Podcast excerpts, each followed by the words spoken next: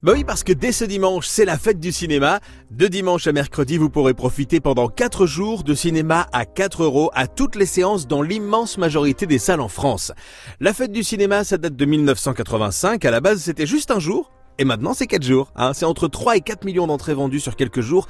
C'est un événement incontournable et c'est aussi chaque année un petit clip qu'on aime bien regarder avec des stars du cinéma. Cette année, les comédiens sont en mode réunion anonyme, vous savez, un petit peu comme pour les alcooliques, mais pour les accros au cinéma. Tiens, essayez de reconnaître ceux qui participent. Eh ben bonjour, je m'appelle Gustave.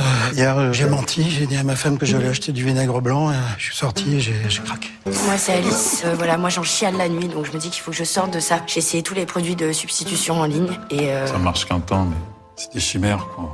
Je vais vous dire, moi, ce qu'il faut faire. Il faut, il faut replonger. Il faut se lâcher, en fait. Allez, on se lâche. Euh, moi, bah ouais, j'aime le cinéma. J'aime le cinéma On va aller à la fête du... Cinéma À la fête du... Cinéma alors, vous avez Stéphane de Groot en maître de séance, il y a aussi Alice Belaïdi, Camille Chamou, Thomas Njejol, Gustave Carverne et plein d'autres. Alors, on va voir quoi pendant ces 4 jours de fête du cinéma? Eh ben, vous pouvez en profiter pour rattraper votre retard sur les gros blockbusters du moment, comme Top Gun Maverick, numéro 1 en France et dans le monde actuellement, plus de 4 millions de spectateurs déjà rien qu'en France, 1 milliard de dollars de recettes dans le monde et c'est pas fini. Il y a le dernier Jurassic World aussi, ou alors pour toute la famille, l'excellent Buzz l'éclair de Disney Pixar, un de mes gros coups de cœur du moment. Pour en prendre plein les yeux et plein les oreilles, je vous conseille le très très bon Elvis de Baz Luhrmann, un film incroyable pour tout savoir sur la vie et la carrière du King et surtout sur le fameux colonel qui se cache dans l'ombre qu'on connaît pas nous trop en France et qui pourtant est à l'origine de la carrière du chanteur et peut-être même aussi à l'origine de sa mort. Après il y a les films sortis il y a un peu plus longtemps et que vous avez peut-être raté, il y a peut-être encore une séance près de chez vous pour aller voir le dernier Doctor Strange, toujours très impressionnant, ou encore le dernier film de Clapiche qui s'appelle Encore. C'est pour moi un de ses meilleurs films, c'est une vraie petite pépite, hein. Encore de Cédric Clapiche.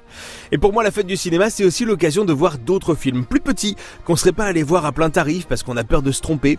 C'est le cas pour Incroyable mais vrai, le dernier film de Quentin Dupieux avec Alain Chabat, un petit bijou d'humour absurde vraiment excellent, ou encore le film espagnol El Buen Patron, une comédie avec Javier Bardem, une satire du monde du travail avec un patron qu'on adore détester. Bref, comme souvent, avec la fête du cinéma, le plus difficile, eh ben, c'est d'arriver à caser un maximum de films en 4 jours parce qu'il y a beaucoup trop de choses à voir. Ça commence ce dimanche, alors faites-vous plaisir. C'était ma dernière chronique ciné, je vous cache pas qu'elle va me manquer. Alors je vous souhaite un très très bel été et je vous dis à très vite sur France Bleu.